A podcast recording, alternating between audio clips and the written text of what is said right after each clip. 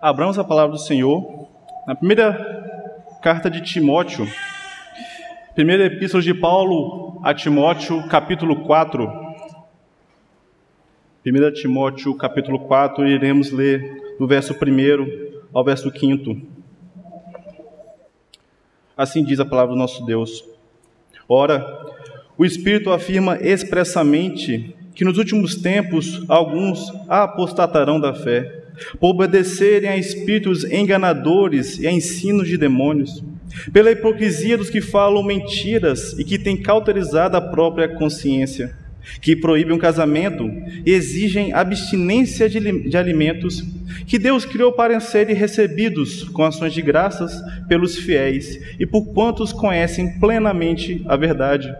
Pois tudo que Deus criou é bom e recebido com ações de graças, nada é recusável porque pela palavra de Deus e pela oração é santificado. Até aqui a palavra. Vamos a Deus novamente a oração. Santo e bendito Deus, nessa manhã de culto ao Senhor, nós nos deparamos com a Sua mensagem, Deus, que é rica, que é maravilhosa, que transforma a nossa vida.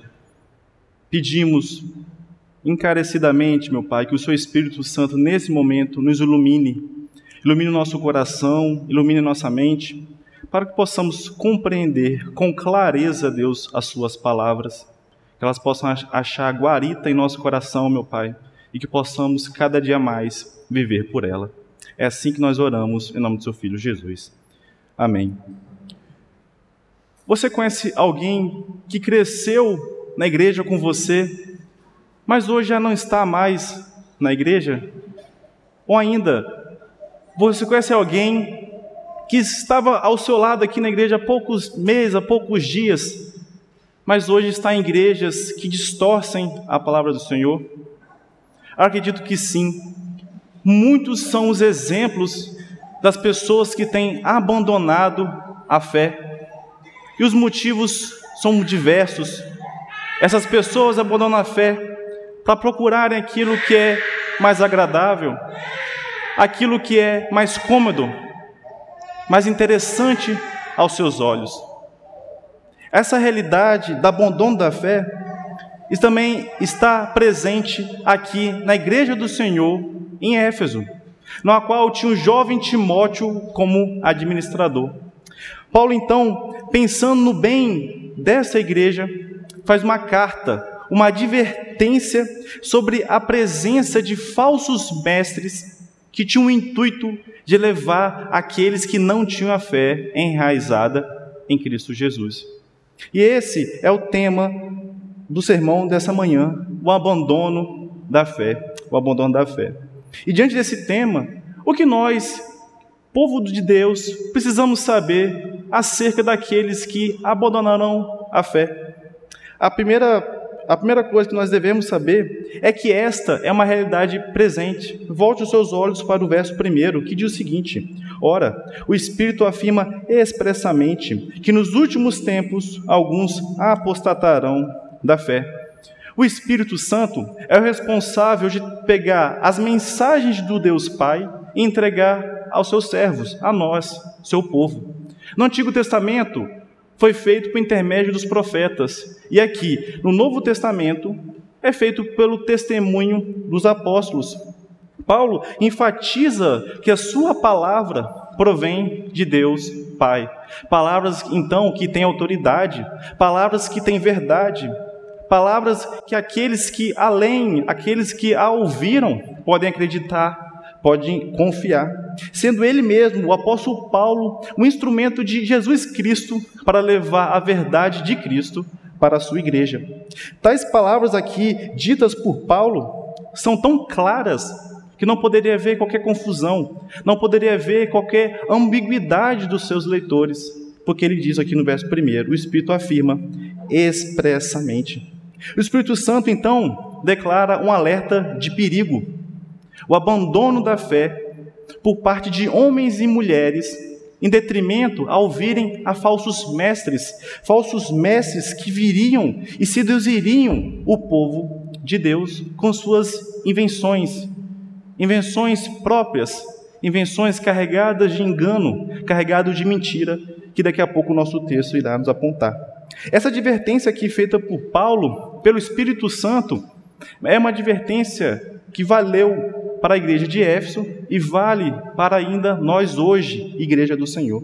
E ele continua dizendo que o Espírito afirmou expressamente que nos últimos tempos alguns apostatarão da fé. A mensagem então de Paulo, ela é clara e objetiva.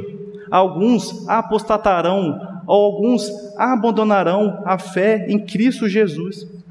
Timóteo não poderia achar, pelo fato do evangelho estar crescendo, a igreja florescendo, que alguns não viriam a cair da fé mas pelo contrário, lobos vorazes já estavam perturbando a igreja do Senhor. Realidade que se iniciou no momento da ascensão de Cristo e terminará no dia da sua volta. Lobos vorazes que Paulo já tinha advertido lá em Atos dos Apóstolos, capítulo 20, essa realidade Paulo já anunciou para os fiéis. Lobos vorazes já estavam circulando dentro do rebanho, a fim de levar aqueles que estavam com a fé enfraquecida. É dito em Atos 20, eu, 20, 29 a 30. Eu sei que depois da minha partida, entre vós penetrarão lobos vorazes, que não pouparão o rebanho, e que dentre vós mesmos se levantarão homens falando coisas pervertidas para arrastar os discípulos atrás deles. Nesse alerta, meus irmãos, nessa advertência, podemos ver o grande cuidado do Deus Pai com a sua igreja, sempre a advertindo dos problemas, das dificuldades que estão por vir em dias futuros. É essa realidade que estava presente na igreja de Éfeso, na qual tinha um jovem Timóteo administrando, e também está presente em nossos dias, dentro das nossas igrejas. E o texto continua falando então que nos últimos tempos alguns apostatarão da fé.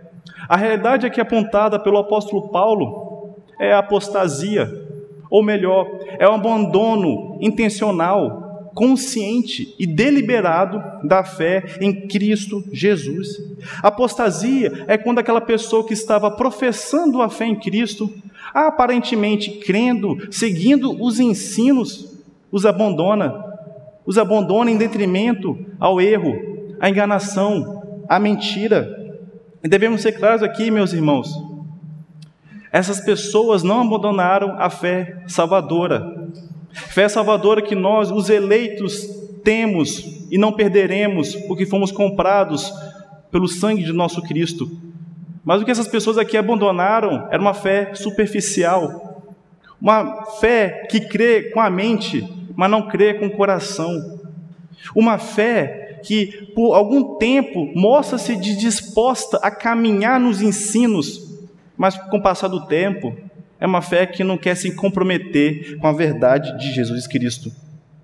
Não sabemos um número, um número ou quais são essas pessoas que abandonarão a fé em Cristo, mas podemos reconhecer pelas suas práticas e posturas quem são. As práticas serão mencionadas logo em seguida, mas consistem em obedecer à mentira de enganadores. Podemos ilustrar tais pessoas com a parábola do semeador, contada em Mateus 13 por nosso Cristo, as quais parte da semente caiu em solo rochoso, mas vindo o sol quente, as queimou, por elas não terem raízes profundas. E ainda logo, outra parte que caiu entre os espinhos, mas ao crescer foram sufocadas por estes. Então Jesus, logo após a passagem, ele explica, explicando essa parábola, fala que a semente somos nós. São aquelas pessoas que apresentam uma fé superficial, sem verdadeiro arrependimento, sem verdadeiro comprometimento com o ensino de Cristo, o qual, por não terem raízes profundas, são logamente queimadas, são logamente é, destruídas. E a outra parte, as sementes que parecem ser sadias, estão crescendo, mas com o passar do tempo, elas vão olhar para todas as outras coisas e abandonarão a Cristo. Meus irmãos, precisamos entender com clareza que o abandono da fé não são dias que ainda virão, são dias que já estão em vigor, apostasia, já vivemos dias de apostasia. Nós não sabemos quem são essas pessoas que abandonarão a fé, não sabemos as causas, mas sabemos que são pessoas que convivem conosco, pessoas que estão ao nosso redor, pessoas que estamos nos relacionando diariamente.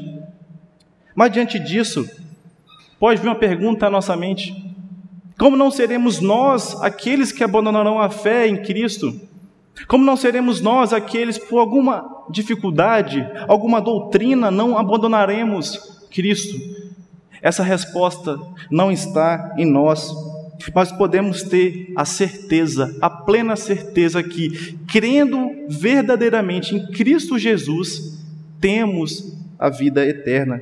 Devemos então apegarmos, nos apegar a Cristo, tendo uma fé que é obediente, uma fé que obedece os ensinos, uma fé que tem as raízes é, enraizadas no ensino puro de Cristo Jesus, crendo com a mente, crendo com o coração que Ele é o caminho, a verdade e a vida, tendo como ideal todos os nossos dias servi-lo, obedecê-lo, conhecê-lo, e sabendo, meus irmãos, que aqueles que o Senhor escolheu, comprou com o seu filho, nunca serão perdidos, e saber que, mesmo se cairmos em graves e dolorosos pecados, não abandonaremos a fé, mas buscaremos em arrependimento Cristo Jesus.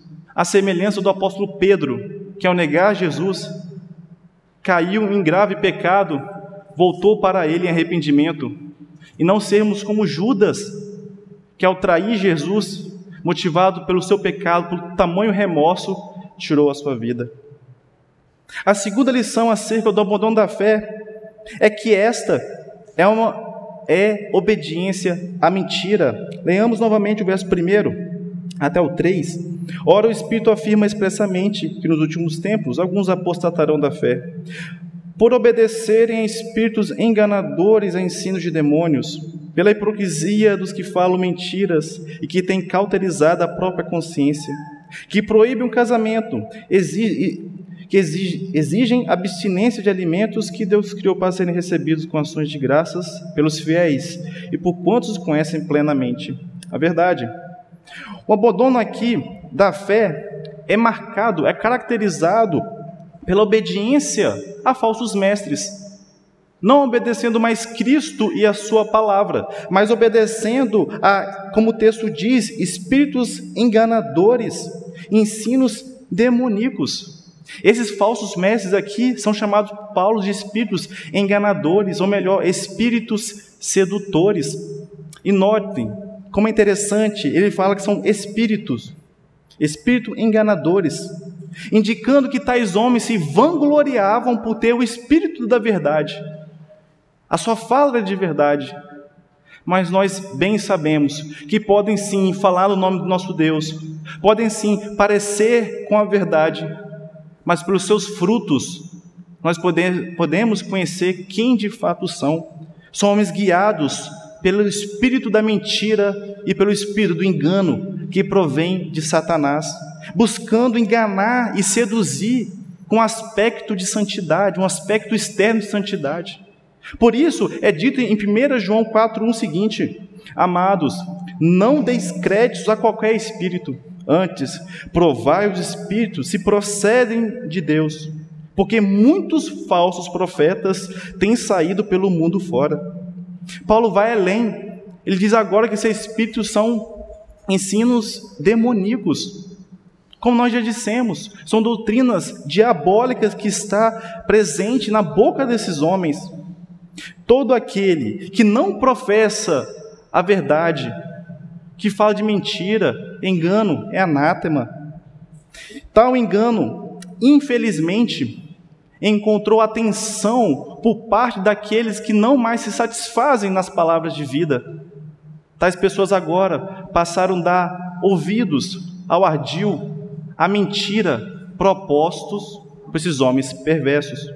E o texto continua no verso 2 dizendo que, pela hipocrisia dos que falam mentiras e que têm cauterizado a própria consciência, são homens marcados e caracterizados pela hipocrisia, como se eles usassem máscaras nas suas faces para esconder o seu ensino falso, passando-se de meias verdades que de forma muito sutil distorcem a verdade de Deus.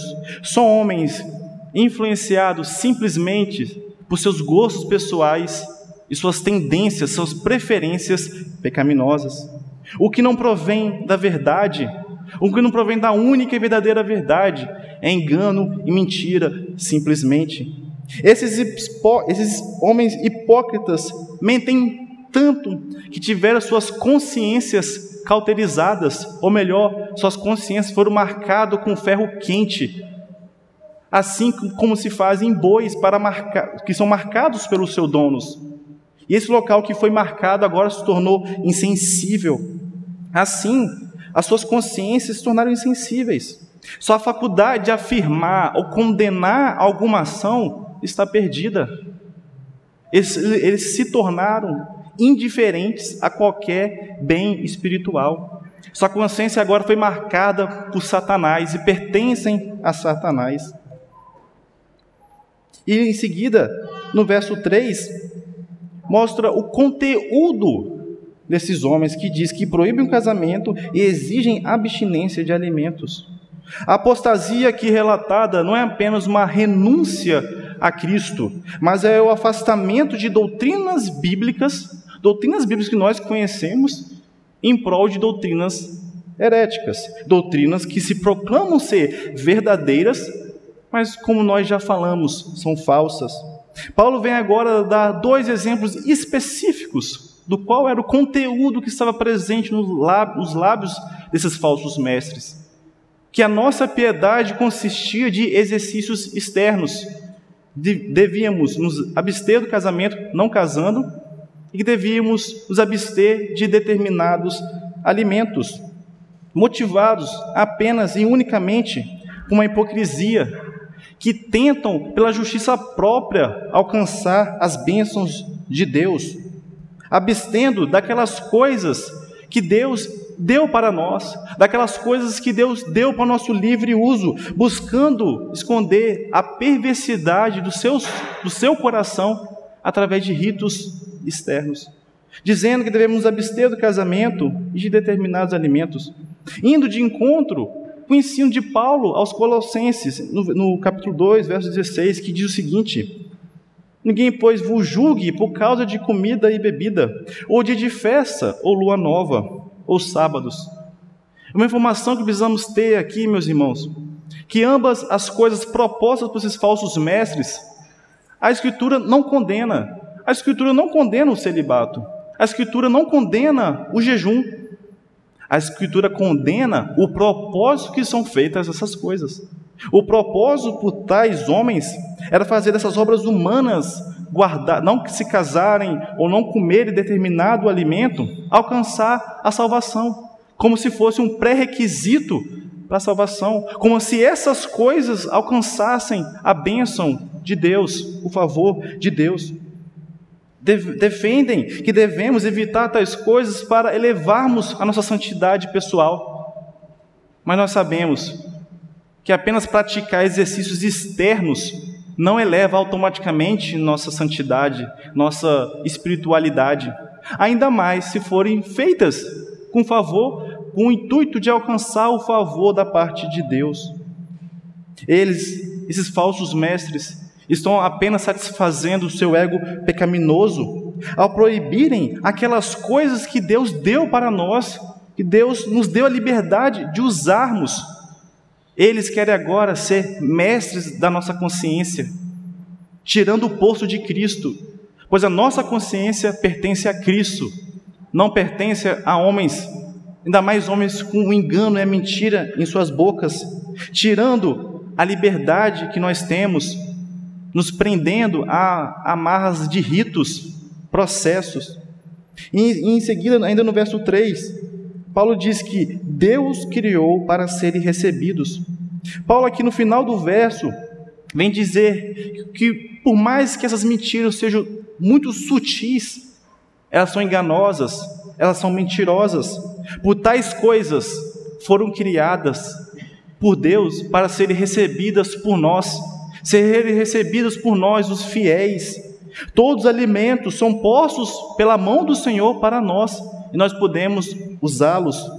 Logo, o erro desses homens também está em proibir e exigir aquilo que Deus não exigiu a nós. E o texto continua que Deus criou para serem recebidos com ações de graças. Todas essas coisas que Deus criou para nós, Paulo dá a forma que essas coisas devem ser recebidas. Essa a forma é com ações de graças, tendo a gratidão no coração pelo favor recebido por Deus. O Deus que é todo poderoso, cuidando todo dia, diariamente de nós. Assim, para aquilo que está vindo de Deus para nós, possa voltar para Ele em formato de gratidão por nós. A gratidão, meus irmãos, deve estar constantemente presente no nosso coração e diariamente ela deve estar presente nos nossos lábios.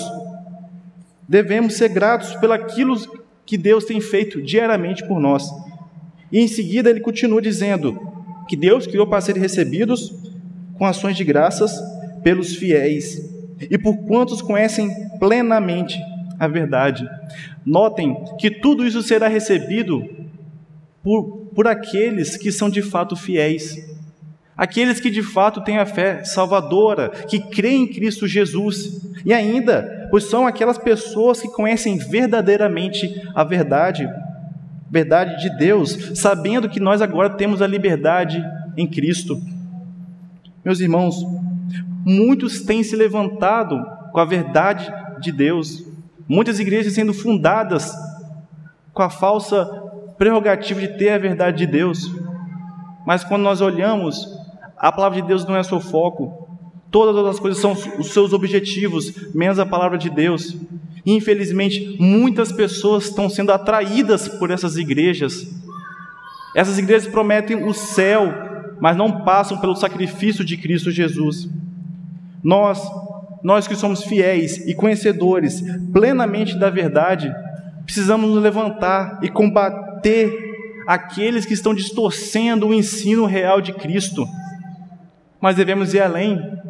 Devemos combater esses ensinos demoníacos tão presentes na nossa sociedade, tão presentes nos nossos círculos, seja no trabalho, na faculdade, na escola, nós precisamos ser combatentes da verdade. Nós precisamos levantar em testemunho, falar das Escrituras contra essas pessoas, contra esses falsos mestres.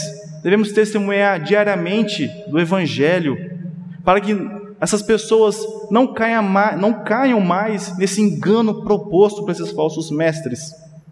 Não podemos permanecer calados um só instante, não podemos nos calar nenhum dia, pois aqueles que militam, que lutam contra nós, lutam constantemente. E meus irmãos, quando tentarem colocar um peso de práticas e costumes, de ritos e processos em cima de nós, devemos nos lembrar que um homem é incapaz de salvar a si mesmo. Tudo aquilo que era exigido a nós tudo que era necessário à nossa salvação foi cumprido por Cristo Jesus. Agora nós temos a verdadeira liberdade, não somos presos a nada que a Escritura não condena. Cristo, com seu sangue, comprou nossa liberdade, tirando das amarras do pecado que nós estávamos presos. E o que, é, o, que é, o que é exigido a nós hoje é uma fé obediente, uma fé temente aos ensinos e ordenanças da palavra de Deus. A terceira última e última lição sobre o abandono da fé é que este é vencido pela palavra de Deus. Observe comigo o verso 4 e o verso 5. Pois tudo que Deus criou é bom, e recebido com ação de graça, nada é recusável, porque pela palavra de Deus e pela oração é santificado. Paulo agora ele vem fornecer a forma que esses ensinos pro, propostos por esses falsos mestres podem ser vencidos, vencidos pela palavra de Deus. Por isso, Paulo, adiantando um pouco o texto, no verso 13, vai dizer o seguinte: Timóteo, até eu chegar aí, que ainda estou longe, Todo dia, leia, estude a palavra, porque através da verdade de Deus, esses falsos ensinos podem ser combatidos. Olha o verso 13. Até a minha chegada, aplica-te à leitura, à exortação, ao ensino, aplica-te à leitura, conheça a verdade. Então, Paulo reforça no verso 4 que tudo que Deus criou é bom. Ao contrário daquilo que os falsos mestres estavam dizendo, os cristãos, nós afirmamos que a bondade essencial na criação de Deus, afirmando que tudo o que Deus fez, que tudo o que Deus criou é bom, é marcado pela excelência, inclusive os alimentos. Logo, nós podemos usar tudo aquilo que Deus fez.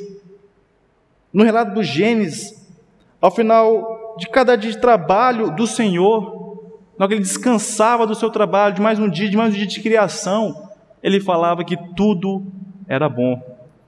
Tudo era marcado pela excelência. Tudo é perfeito. Tudo que sai das mãos, tudo que nós olhamos é perfeito, porque é a criação do nosso Deus. Sabendo que sim, que tudo o que Deus criou é bom, mas devido o pecado, o pecado veio e manchou a criação. E agora homens movidos por seus pecados fazem o uso ilegítimo da criação. Como assim? No excesso do uso das coisas, na distorção e no abuso da criação. Homens movidos por seus pecados promovem o uso ilegítimo da criação. E é apenas através da palavra de Deus que tais usos corrompidos podem ser vencidos. E ele continua: Pois tudo que Deus criou é bom, e recebido com ações de graças, nada é recusável. A nós, o que é requerido, que recebamos tudo com ações de graças, todas as coisas. Dessa forma, nada é rejeitado. Dessa forma é rejeitado aquilo que esses falsos mestres estavam propondo a nós. Como bem informa Paulo em 1 Coríntios 10, 30 a 31.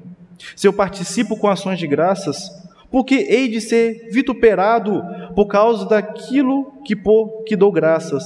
Portanto, quer comais, quer bebais, ou façais qualquer outra coisa, fazei tudo para a glória de Deus. Recebemos aquilo que Deus nos deu com ações de graças. E no verso 5 ele continua: Porque pela palavra de Deus e pela oração é santificados. Todas as coisas são santificadas, consagradas, separadas para Deus, separadas para o bom uso, através da oração de gratidão e através do conhecimento pleno da verdade de Deus. Não que as coisas que Deus fez precisam ser purificadas, não é isso. Mas ao recebê-las, somos, somos capazes de fazer bom uso, aproveitá-las com uma consciência limpa pela palavra e pela oração.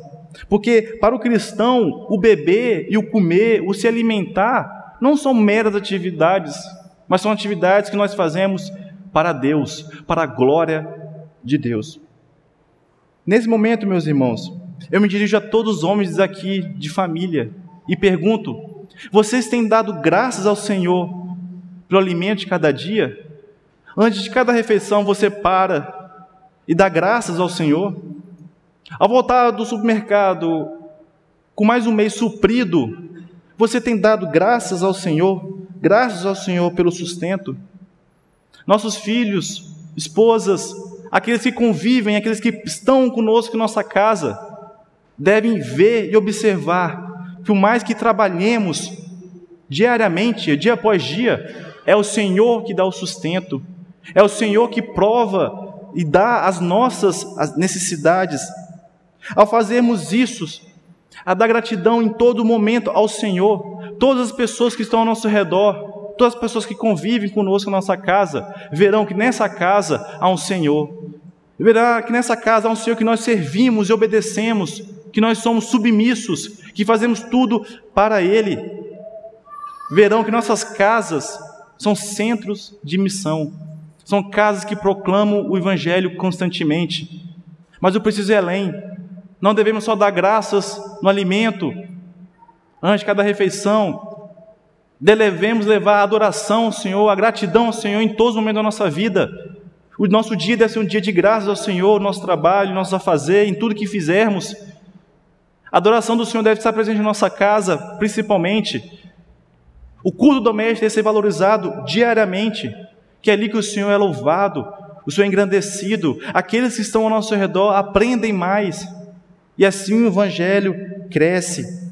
Devemos solidificar a leitura, a meditação na palavra de Deus, a oração, dia após dia. E isso é nosso dever, homens, como líderes da nossa casa, devemos ter esse compromisso de fazer que todos aqueles que estão ao nosso redor, que convivem conosco, adorarem a Deus, levarem o conhecimento de Deus para essas pessoas. Como é dito em Deuteronômio 6, 6 a 9. Prestem atenção, por favor. Essas palavras que hoje te ordeno estarão no teu coração Tu as inculcarás a teus filhos, e delas falarás assentado em tua, em tua casa, e andando pelo caminho, e ao deitar-te e ao levantar-te. Também as atarás como sinal na tua mão, e te serão por frontal entre os olhos, e as escreverás nos umbrais da casa e nas tuas portas. Dessa forma, meus irmãos, conhecendo a palavra de Deus constantemente, saberemos combater, saberemos evitar esses falsos mestres, essas mentiras que são propostas a nós, porque nós conheceremos plenamente a verdade. E tendo a plena ciência que a nossa maior necessidade é a fome espiritual, por isso que devemos recorrer ao pão da vida, ao pão que nos dá a verdadeira vida, como é dito em João 6,51. Eu sou o pão da vida que desceu do céu. Se alguém dele comer, viverá eternamente. E o pão que eu darei pela vida do mundo é minha carne. Cristo Jesus é o nosso pão. É Ele que é a nossa maior fome. É Ele que devemos nos saciar diariamente. Cristo, no seu sacrifício, por nós, nos deu a vida ainda sendo pecadores, sendo ainda culpados, pagando as penalidades que, era necessária a nós. E agora e hoje nós temos plena vida e abundância em Cristo Jesus. Concluo, meus irmãos, dizendo que o abandono da fé é uma realidade que as Escrituras apontam, realidade que persistirá até a volta de Cristo. Nós já vivemos nos últimos tempos, já são dias de apostasia. Por isso, precisamos saber que Ele é presente em nossos dias. Não podemos ser pegos de surpresa, devemos estar vigiantes, atentos para esses dias, cientes que ela é a distorção da verdade de Deus, porque só há uma verdade, a verdade de Deus. E tudo que é dito, se não for a verdade, é engano, é mentira. Assim, nos apeguemos à palavra do Senhor, para que saibamos reconhecê-la. Nos apeguemos à palavra do Senhor, para que saibamos combater os ensinos propostos por esses falsos mestres, essas mentiras e enganas, enganos que são propostos a nós. Saibamos vencer pela palavra de Deus. Amém.